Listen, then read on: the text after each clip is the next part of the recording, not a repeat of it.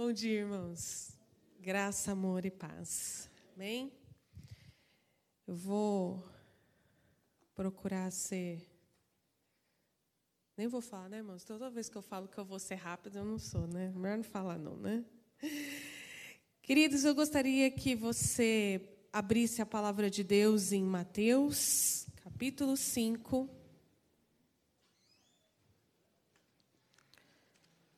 Mateus capítulo 5, verso 44.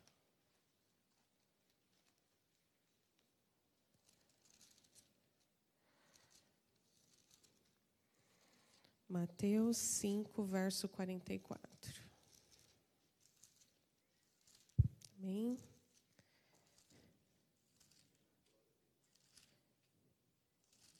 Eu tomei a tecnológica, irmãos. Estou com Bíblia, tudo no celular. Mas eu falei para o meu marido, me dá sua Bíblia aí, porque dá que eu subo lá sem Bíblia, aí vai ter uns religiosos que vai falar, nossa, a pastora Vânia está subindo sem Bíblia no púlpito, né? Não para a gente não escandalizar ninguém, né, irmãos? Isso que eu estou meio perdida aqui, viu? Mateus, capítulo 5, verso 44.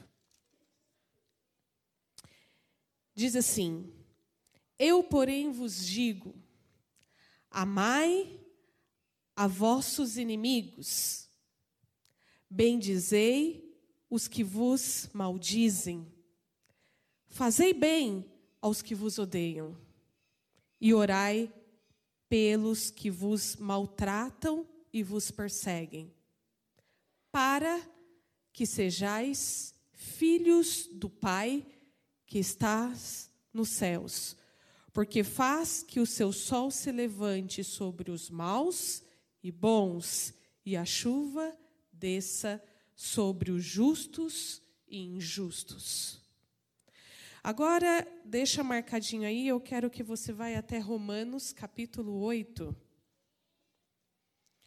Livro de Romanos, capítulo 8.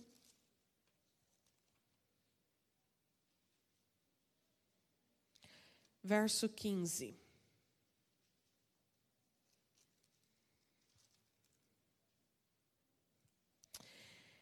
Porque não recebeste o espírito de escravidão, para outra vez estardes em temor, mas recebeste o espírito de adoção de filhos, pelo qual clamamos, Abba, Pai. Senhor, eu te agradeço por esta oportunidade. Oportunidade dada pelo teu Espírito, para que a gente possa, Senhor Jesus, dividir e compartilhar a tua palavra, que é uma espada de dois gumes, Pai. Ela vai e jamais volta vazia. Paizinho querido, que aqueles que tenham ouvido ouçam o que o teu Espírito quer dizer à igreja. Que nessa manhã possamos dar vazão ao Espírito Santo de Deus, para que Ele fale aos nossos corações, Senhor. Para que Ele nos console, nos exorte, nos corrija e nos faça crescer na graça do Teu amor e do Teu Espírito. Amém, Senhor. Queridos, a palavra que eu quero compartilhar com vocês hoje é sobre maturidade. E por que que esses dois versos, Mateus 5:44, Jesus dizendo e ensinando, e Romanos 8:15, Paulo falando. Parece ser dois extremos aqui. Parece ser duas coisas muito distintas que nós estamos vendo aqui.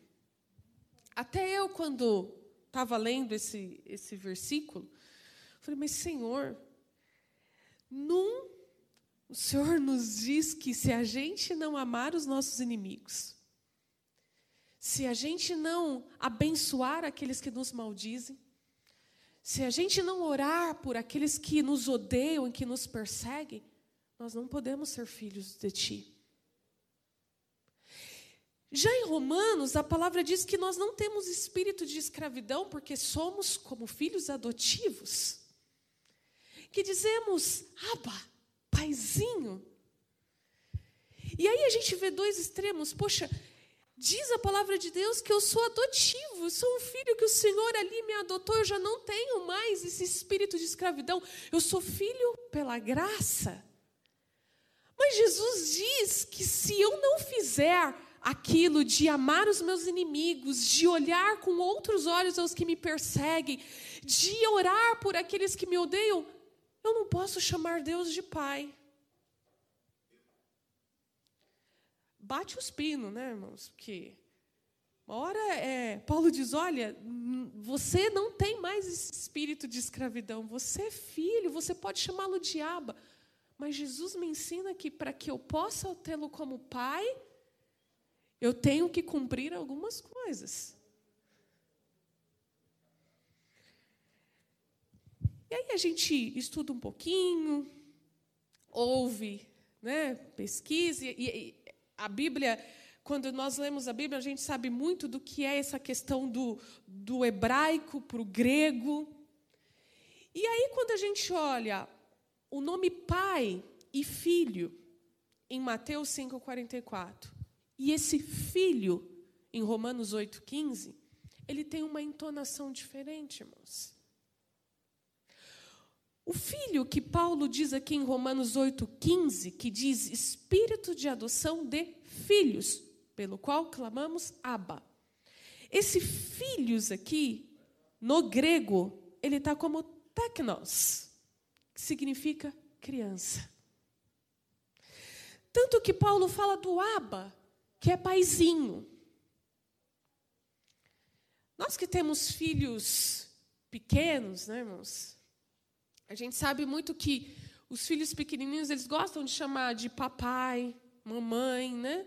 A Beatriz, quando ela, ela quer me agradar muito, ela fica mamãe, mamãezinha, né? Aí já sabe, aí eu já, a gente já até sabe, tá, né? Pede, filha, que, que tu queres. Quando vai muito assim, mamãezinha, né? Ela tem o costume de falar minha rainha. A gente já sabe. A mesma coisa com o pai, né? Filhos, quando é pequenininho, fica papai, papaizinho, né? Então, esse tecnos aqui, quando Paulo diz sobre a adoção de filhos, é aquela coisa do nascer de novo. É aquela coisa de que a graça nos alcançou. É aquela coisa que a gente fala paizinho aquela coisa de entrar no quarto do pai, de subir na, na cama e de falar, deixa eu ficar aqui, né?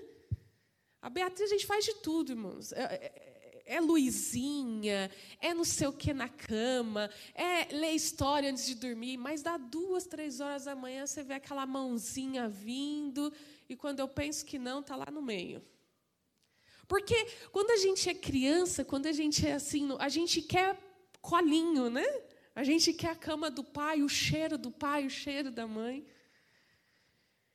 E isso que Paulo nos diz aqui é exatamente essa adoção. É quando a gente recebe de graça esse amor de pai.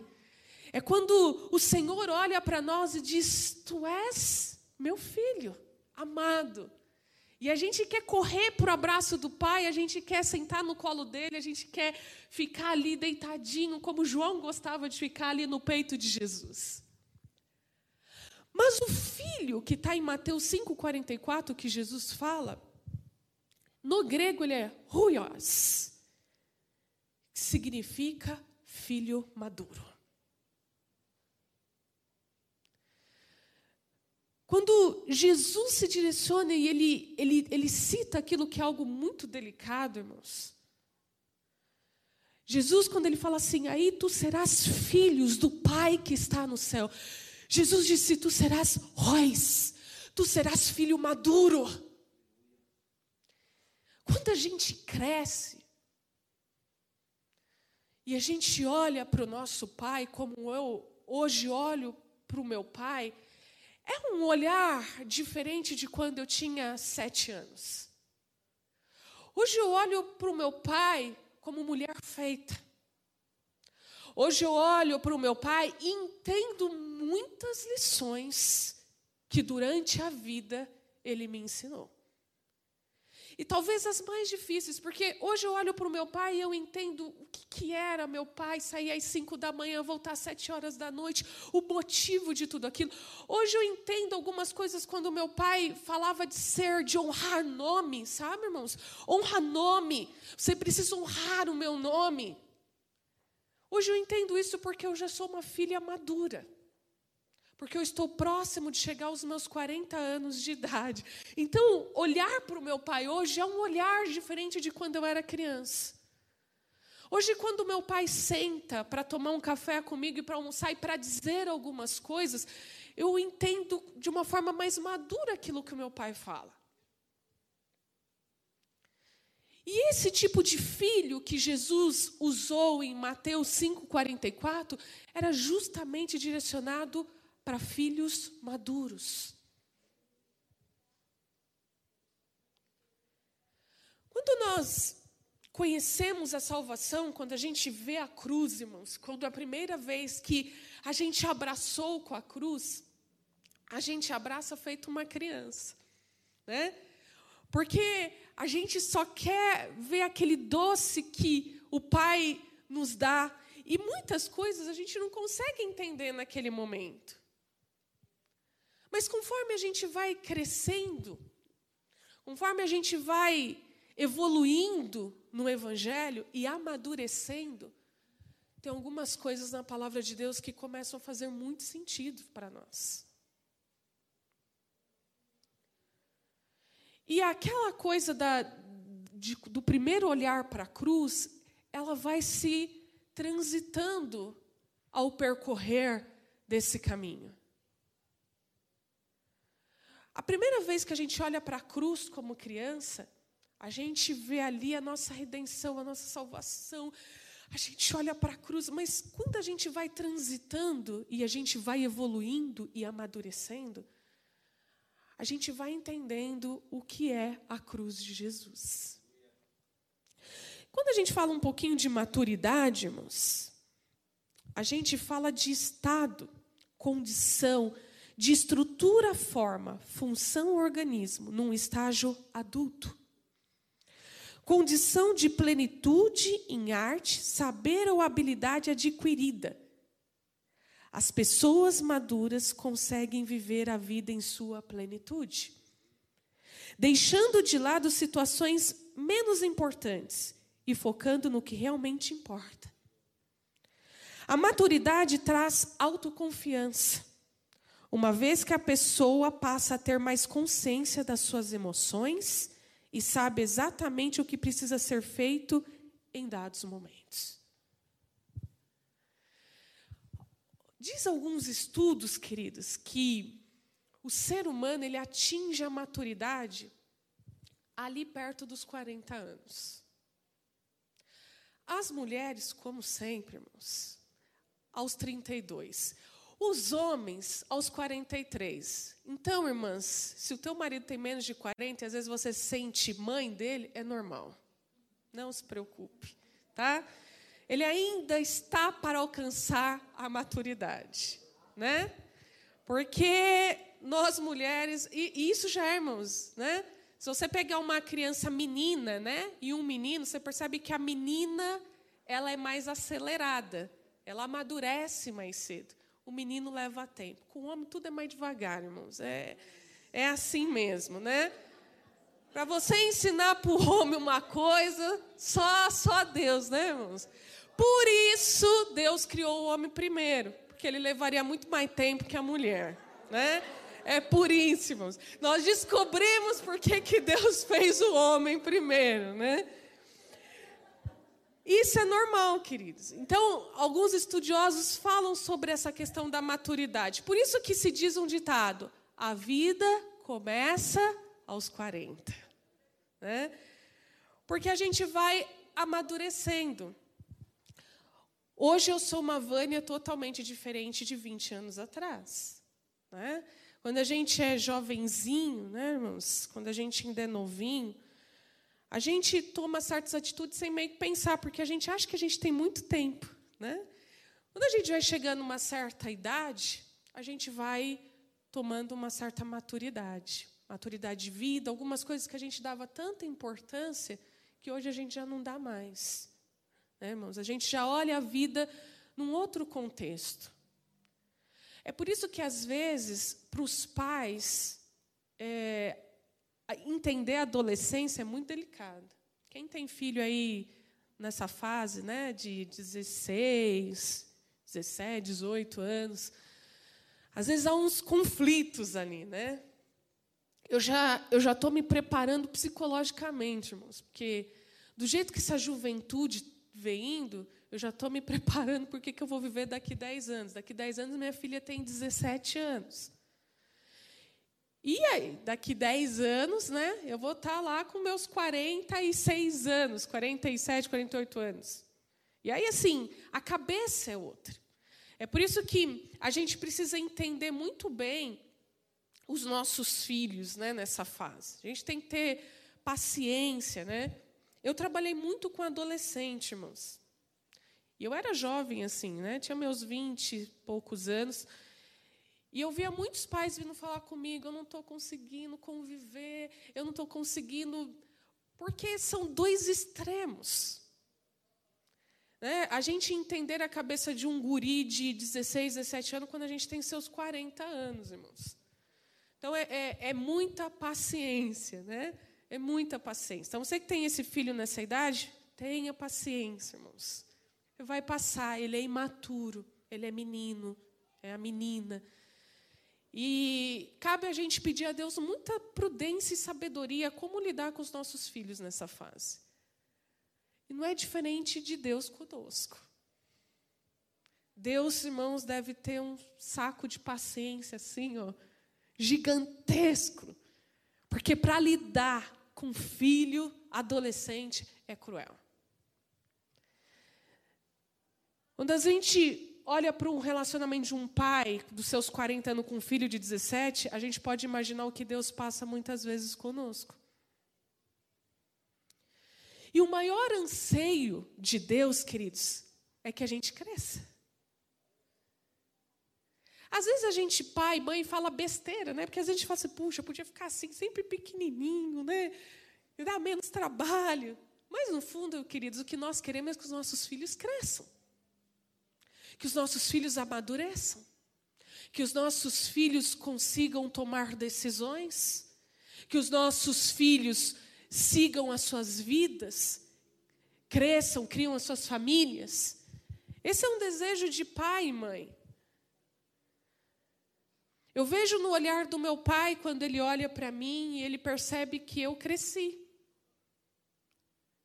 Às vezes, no olhar dele, na palavra dele, eu vejo o orgulho dele, né, de dizer: Poxa, cresceu, amadureceu, tem a sua família. Esse é um desejo do Pai. E não é diferente com Deus, irmãos. Deus quer que a gente seja filhos róis, filhos adultos. Deus quer que a gente cresça, que a gente amadureça, porque o Evangelho depende do nosso amadurecimento. Como é que nós vamos pregar as boas novas se nós somos tecnos? Se nós somos crianças? se ainda somos mantidos a leitinho e a mingauzinho. Não, queridos, o propósito de Deus é que a gente amadureça. O propósito de Deus é que a gente cresça e alcance a estatura a ponto de fazer aquilo que Jesus disse em Mateus 5,44: ame os teus inimigos, abençoe aqueles que estão lhe maldizendo. Orem para os que te odeiam e te perseguem, porque aí tu serás filho do Pai que estás nos céus. Filho maduro, filho consciente, filho que alcançou estatura, filho que sabe e conhece muito bem e manuseia o Evangelho de forma excelente. Filho que sabe ser repreendido, que reconhece as suas falhas e sabe exatamente os seus pontos fracos e como agir. Queridos, Deus não quer que a gente passe a nossa vida o tempo todo dizendo: Senhor, enxuga as minhas lágrimas, Senhor, enxuga as minhas lágrimas, Senhor, enxuga as minhas lágrimas. Não, queridos. Deus quer que a gente cresça e quando a gente se torna róis, quando a gente se torna filhos maduros, nós mesmos enxugamos as nossas lágrimas, nos levantamos e seguimos em frente. Porque filho maduro não passa o dia inteiro na barra do pai pedindo para que ele enxugue, para que ele resolva os seus problemas. Filho maduro manuseia a palavra, é filho adulto, sabe o que fazer e como fazer. Essa é estatura, queridos, que Cristo disse em Mateus 5,44 que nós devemos alcançar. É quando a gente sabe ultrapassar. Eu estava prestando muito aqui numa canção que o Ministério de Louvor começou esse culto. Ele fala: Eu sobrevivi. E só Róis sobrevive, filhos. Só os filhos maduros sobrevivem. Crianças precisam de babás o tempo todo. Eu não tenho coragem de deixar minha filha de sete anos sozinha, irmãos. Eu sei que ela precisa de alguém ali maior de idade. Até quando nós vamos precisar de babás, queridos? Até quando nós vamos precisar de babás ali conosco? Não, é momento, Deus espera isso de nós, estatura, nós temos que crescer. Nós temos que amadurecer.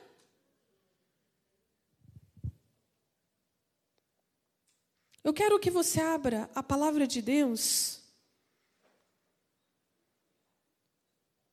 em 1 Coríntios.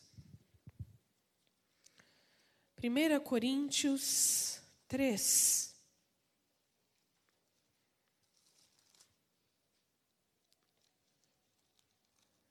Livro de 1 Coríntios, capítulo 3.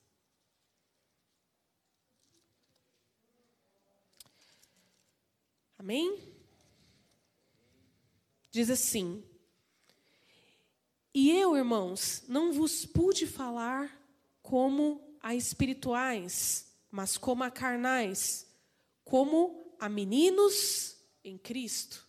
Isso é Paulo dizendo à igreja de Coríntios, irmãos. Vos criei e não com manjar. Porque ainda não podias, nem tampouco ainda agora podeis. Porque ainda sois carnais, Pois havendo entre vós inveja, contendas e dissensões, não sois porventuras canais e não andais segundo o homem? Porque dizendo um, eu sou de Paulo, e outro, eu sou de Apolo, porventura não sois carnais? Pois quem é Paulo? Quem é Apolo? Senão ministros pelos quais crestes e conforme o que o Senhor deu a cada um? Eu plantei, Apolo regou, mas Deus deu o crescimento. O igreja moleque foi a igreja de Coríntios, irmãos. E olha, queridos, nunca se viu num tempo igrejas tão moleques como a gente tem visto nesses últimos dias. Desculpe o termo, irmãos. Moleques, meninos, mimados, que não pode ainda comer o manjar de Deus. E Paulo ele começa dizendo assim: com leite vos criei, porque ainda vocês não podem, nem tão pouco ainda. É como se Paulo dissesse: vocês são meninos, moleques, carnais. Não alcançaram a estaturas. E Paulo chega a dizer que são meninos em Cristo. E aí Paulo ele diz algumas coisas, irmãos, que faz parte dessa igreja tecnós. Dessa igreja que ainda está no, sabe, naquela coisinha, que ainda está, ainda está reconhecendo, está vivendo aquele momento de adoção, mas não alcançou maturidade. E aí ele fala assim: vocês ainda entre vós inveja, contenda, dissensões. Isso é coisa de criança. Isso é coisa de, de menino, de moleque, que não entendeu ainda a importância do Evangelho, que não está pronto para receber as mais ricas e poderosas revelações de Deus, que ainda ficam discutindo coisas banais. Queridos, se há no nosso meio esse tipo de carnalidade, nós estamos lidando com meninos em Cristo.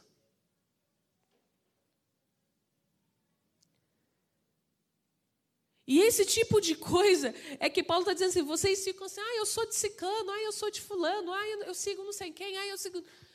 Ele dizendo: quem dá crescimento é Deus.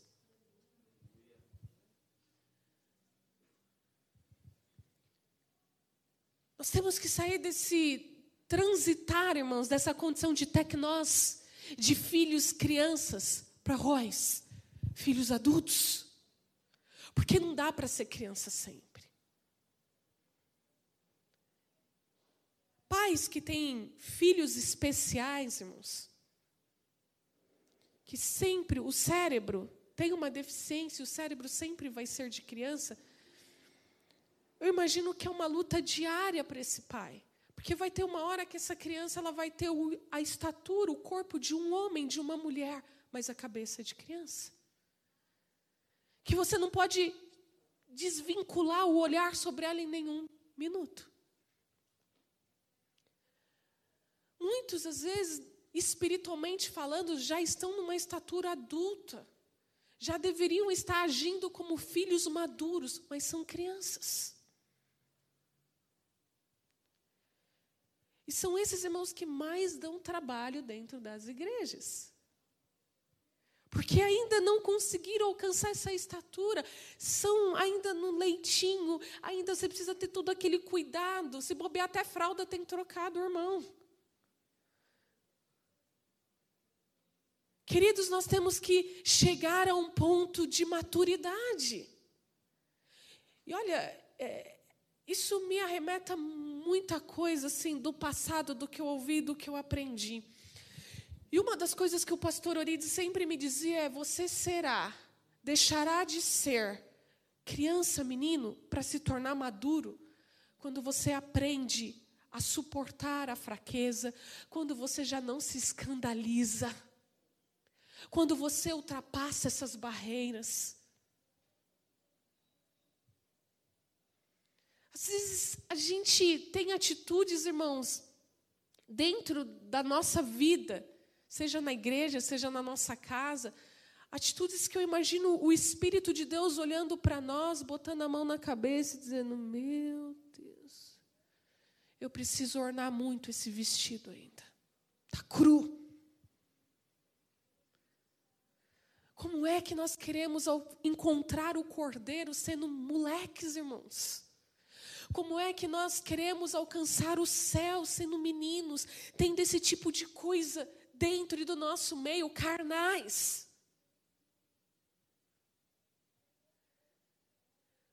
Quando é que ainda a gente vai continuar pegando a nossa régua e querendo medir as coisas da nossa forma, do nosso jeito?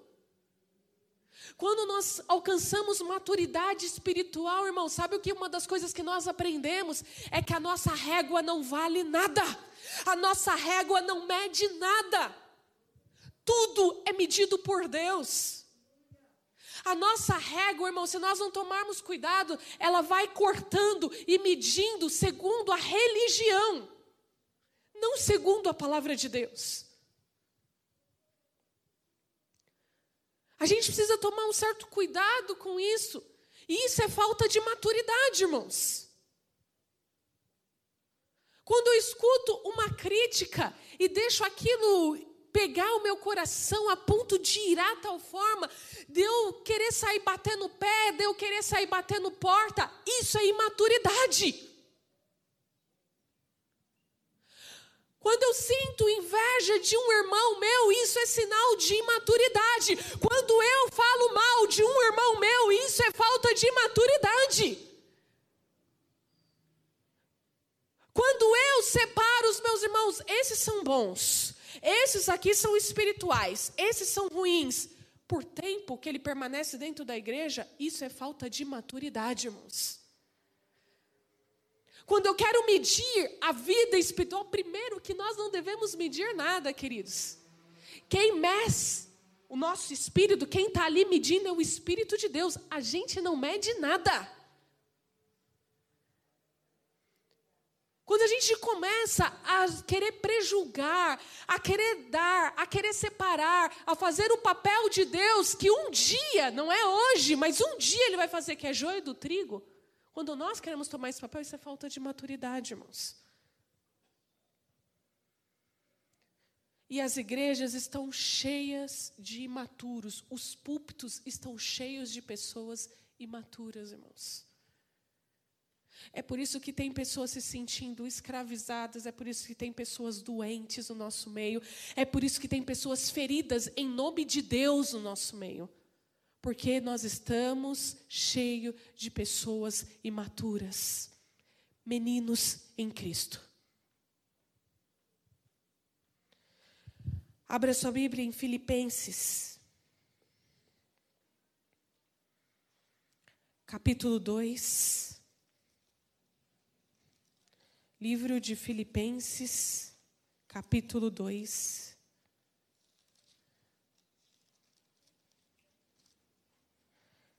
Verso 12. Filipenses 2, verso 12. De sorte que, meus amados, assim como sempre obedecestes, não só na minha presença, mas muito. Mas agora, na minha ausência, assim também operai a vossa salvação com temor e tremor. Porque Deus é o que opera em vós, tanto querer como efetuar, segundo a sua boa vontade. Fazei todas as coisas sem murmurações nem contendas, para que sejais irrepreensíveis e sinceros filhos de Deus inculpáveis no meio de uma geração corrompida e perversa, entre a qual resplandeceis como astros no mundo, retendo a palavra da vida, para que no dia de Cristo possa gloriar-me de não ter corrido nem trabalhado em vão. E ainda que seja oferecido por libação sobre o sacrifício e serviço da vossa fé, folgo e me regozijo com todos vós e também regozijai-vos e alegrai-vos comigo por isto mesmo. Paulo dizendo à igreja de Filipos aqui, irmãos, ele diz assim, e é tão interessante que ele inicia dizendo: De sorte, meus amados, assim como sempre obedeceste, não só na minha presença, mas na minha ausência. Isso é sinal de maturidade. Eu obedeço ao Senhor não só dentro dessas quatro paredes. Eu não sou um cristão só dentro dessas quatro paredes. Eu não obedeço os princípios de Deus só dentro dessas quatro paredes. Na ausência do olhar da igreja, eu também continuo sendo cristão. Isso é sinal de maturidade, irmãos. Eu não preciso fazer nada para que as pessoas me reconheçam. Eu não preciso ser o crente bonzinho dentro da igreja para que os pastores, para que ciclano, para que fulano me veja. Na ausência dos meus irmãos, eu continuo sendo a mesma pessoa. Eu continuo tendo uma boca retida, guardando a palavra de Deus, cumprindo os princípios do Senhor. Porque eu sou filho adulto. Eu não preciso, queridos, estar tá ali o tempo todo com um babá atrás de mim, vendo se, olha, será que eu estou fazendo certo? Será que eu estou fazendo? Não. Eu sou Royce. Eu sou um filho adulto. O que tem de crente, irmãos? Dentro da casa do Senhor. Sendo criança. Sabe aquilo que na, na, na frente dali é bonzinho tal é o pai virar as costas, vira o capeta. Não, filho. Somos adultos, irmãos. Quanto tempo mais nós vamos levar para crescer, para amadurecer? Ele fala, anuncia Cristo por contenção, não puramente, julgando acrescentar ali, ó, em Filipenses, eu estou lendo aqui dois, tá certo? Tô, voltou aqui. Porque Deus é o que opera em vós tanto querer como efetuar, segundo a sua boa vontade. Fazei todas as coisas sem murmurações nem contenda. Filho adulto não reclama, irmãos, faz, porque ele sabe o que ele tem que fazer. Filho adulto não fica murmurando, ele vai lá e age.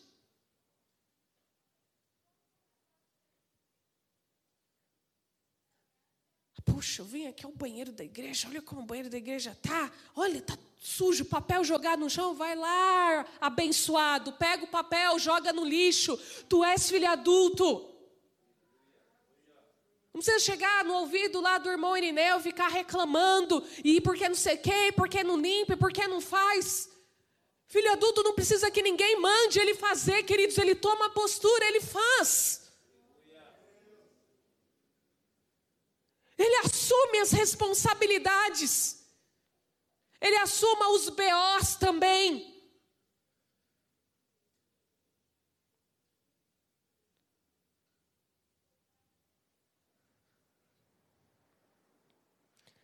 Paulo diz assim: para que sejais irrepreensíveis e sinceros, filhos de Deus inculpáveis no meio de uma geração corrompida e perversa. É tão, tão sério, irrepreensíveis e sinceros. Como tem faltado sinceridade, irmãos, no mundo e dentro da igreja. No mundo é aceitável Dentro da igreja, irmãos, é molecagem. É meninos.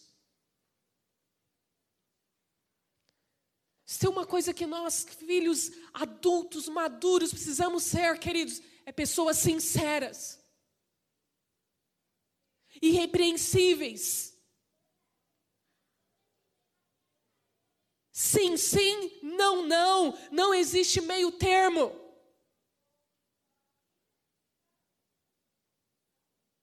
Seja pessoa adulta, madura, irmãos. Seja sincero, sincero um com os outros. Às vezes a gente não consegue ser sincero entre nós. Abraçamos os nossos irmãos, dividimos o pão e o vinho, o, o suco aqui na hora da Santa Ceia. E chegamos na nossa casa falando do irmão, colocando palavras ali que não são bons, não é de bom tom.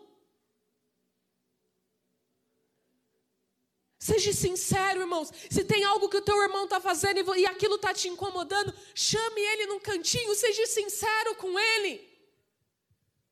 Ai, pastora, mas dá que eu vou ser sincero e ele não vai olhar na minha cara. É menino, querida. É menino. Mas alguém tem que ser maduro. Até quando nós vamos ficar, queridos, ceando e sendo pessoas sem caráter, sem sinceridade, falsos, hipócritas.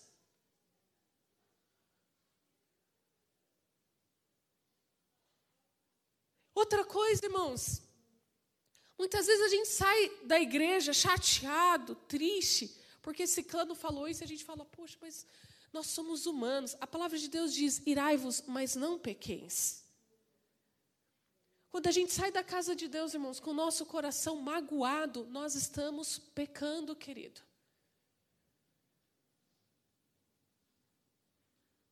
A gente precisa ser adulto. A gente precisa saber sobreviver a esses tipos de coisa. Porque a igreja, irmãos, nós estamos convivendo com as ovelhas e com os lobos. E todo filho maduro, ele tem discernimento, irmãos. E quando ele tem discernimento, ele sabe discernir aquilo que é bom e aquilo que não é. E como filho maduro, ele repreende em nome de Jesus. Mas ele não permite que aquilo seja canalizado no seu coração. Os filhos maduros, queridos, às vezes entendem as molecagens. E com amor e exortação, vai procurando discipular e disciplinar.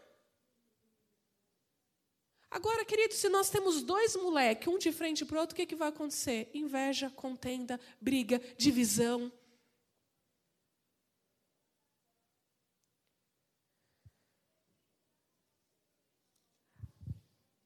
Romanos 12. Livro de Romanos, capítulo 12. Romanos 12, 2.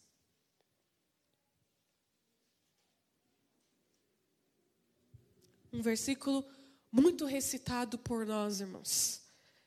E não vos conformeis com este mundo, mas transformai-vos pela renovação do vosso entendimento, para que experimenteis qual seja a boa, agradável e perfeita vontade de Deus. Nós só vamos compreender e experimentar a boa, perfeita e agradável vontade de Deus como filhos maduros. Porque os filhos imaturos não entendem muitas vezes a vontade de Deus. Os filhos imaturos às vezes são turrões, irmãos são birrentos. Deus tem trabalho com eles para fazer entender. Deus tem que vir com aquela coisa ainda morninha, aquela coisa para ver se ele vai se adaptando. Filhos maduros, queridos, eles entendem a vontade do Pai. Hoje eu entendo perfeitamente a vontade do meu Pai. Hoje eu entendo muita coisa que meu pai me dizia quando eu tinha 18 anos. Hoje eu entendo quando meu pai fala de que às vezes a vida é difícil, que a gente precisa ter. Hoje eu entendo quando meu pai fala para mim, filha, pensa dez, não, pensa mil vezes antes de falar alguma coisa, porque depois que fala para consertar é pior. É melhor você pensar milhões de vezes. Hoje eu entendo muito isso que o meu pai fala. Hoje eu entendo certas situações que eu trago para o meu relacionamento. Queridos, filhos maduros sabem se relacionar. Filhos imaturos têm problema de relacionamento. E aí a justificativa é que ele fala: eu sou assim, minha personalidade é forte. É, eu sou meio assim mesmo. Não, você é imaturo. Porque quando a gente amadurece, a gente entende, a gente sabe, a gente mede. Quando a gente amadurece, irmãos, a gente sabe suportar a fraqueza um dos outros. Quando a gente amadurece, a gente perdoa 70 vezes 7. Quando a gente amadurece, a gente ora pelos nossos inimigos e por aqueles que nos perseguem. Queridos, isso é amadurecimento. Glória a Deus.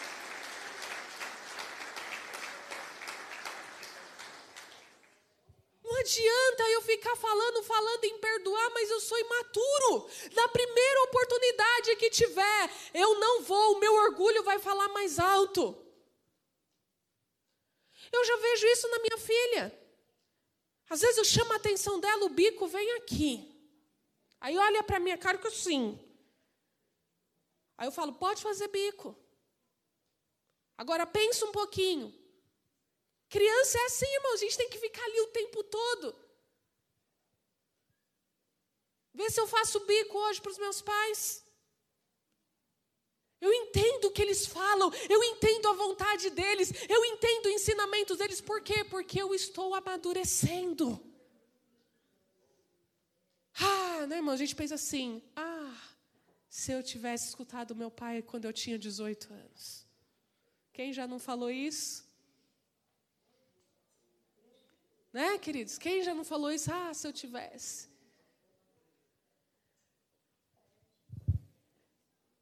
Alguns sinais da maturidade, queridos, que a gente alcança, algumas características da maturidade cristã. Ler, mas não é só ler a Bíblia. Ler e meditar constantemente.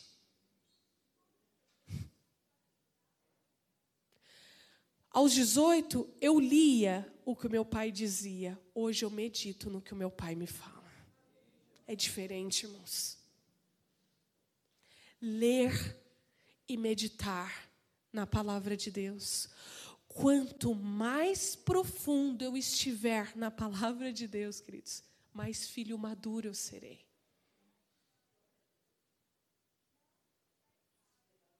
Tem tanta coisa, queridos, que Hoje, se eu fosse me pensar na vida cristã, lá atrás,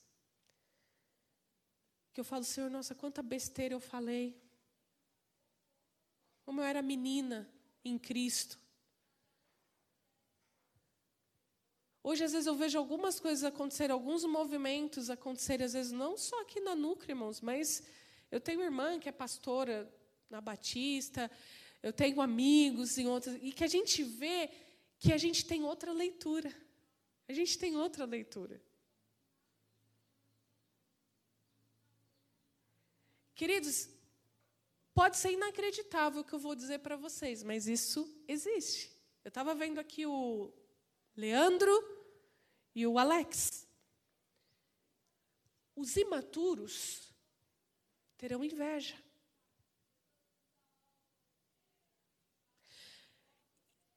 Existe uma diferença que, que, que eu não sei se vocês vão conseguir me entender. Os imaturos vão olhar e dizer: quero ver até quando vai. Os maduros irão olhar e dizer que eles sobrevivem a todas as experiências que passarem no seu ministério. É diferente.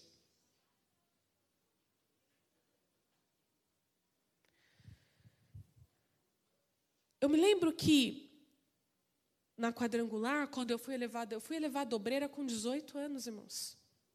Eu era uma menina imatura. E a gente naquela época tinha muita competição entre nós. Foi uma leva de jovens que foi elevada obreira naquela época. Eu, o pastor Moisés, o pastor Clodoaldo, a pastora Sheila, o pastor Luiz Barros, a pastora Márcia. E houve uma época ali dentro da nossa igreja que tinha um pouco de competição entre nós. Meninos. Meninos, irmãos. E a gente sofreu com isso. Tinha contenda, às vezes, no nosso meio. Eu estou falando isso, queridos, e dizendo isso para vocês, porque talvez quem viveu na minha época percebia alguma coisa. E é triste, eu não me sinto orgulho de dizer isso, mas eu estou dizendo como experiência coisa de molecagem. Hoje, tenho um amor imenso pela vida dos meus irmãos. Mas houve uma época lá atrás que eu, por exemplo, eu e o pastor Clodoaldo era igual gato e rato. Isso é ruim dentro da igreja, irmãos. Só quem perde é o reino de Deus. Mas eu era uma menina, moleca. E às vezes a gente acha que sabe tudo. Às vezes a gente acha que ah, né, a gente toma, tem aquela autoridade, acha. Tudo molecagem, irmãos, porque filhos maduros, eles não precisam de holofotes. Filhos maduros sabem como repreender. Filhos maduros sabem como exortar. Filhos maduros honra as pessoas. Filhos maduros são gratos, não ingratos. Filhos maduros não precisam de púlpitos. Filhos maduros não precisam de púlpitos. Queridos, eu tive dias que o pastor Orides me pegou, como se dizia o, o ditado popular, para Cristo me batia. E às vezes eu tinha atitudes de moleca, de sair emburrada, de sair com bico. Hoje, eu olho para trás e falo: o que é quando a gente vai amadurecendo? O que é, irmãos, quando a gente vai amadurecendo? E eu louvo a vida do meu pastor por cada bordurrada que eu tomei. Mas todas que ele me deu não foi sem razão. Todas que eu recebi tinham uma razão. Só que a gente, quando é criança, quando a gente é moleque, a gente não entende esse tipo de coisa. Hoje eu entendo. Antigamente, tomar chá de banco, você vai ficar de banco. Nossa, irmãos de Deus. Era um burburinho dentro da igreja. Hoje não acontece, não, né? Mas era um burburinho. Se a Dani deixar alguém de banco aqui, né, Dani? Você não vai ter esse problema, não. Mas na nossa época, irmãos. Hoje, queridos, eu encaro de outra forma. Isso é quando a gente vai conhecendo a palavra de Deus. Ler e meditar na palavra nos torna filhos maduros. Uma outra característica muito importante é orar constantemente, edificar a si mesmo e servir aos outros. A oração nos edifica, irmãos, e o ato de servir aos outros nos faz olhar para nós mesmos e ver o quanto a gente não é nada e o quanto a gente precisa servir os nossos irmãos. E viver de acordo com aquilo que a gente prega. Não adianta nada eu falar, falar, dizer palavras bonitas, canções maravilhosas, mas se eu não viver com aquilo que eu estou pregando. Isso é falta de maturidade. Por isso que quando a gente vai se tornando mais velhos, irmãos, uma coisa nos acompanha um pouco. Em certos momentos, o silêncio é a resposta. Porque a gente vai aprendendo. Então, às vezes, se aquilo que eu não posso fazer, não posso cumprir, irmãos, eu não consigo viver, é melhor então eu ficar quieto. E eu buscar viver aquilo para depois eu poder viver as experiências e explanar as minhas experiências.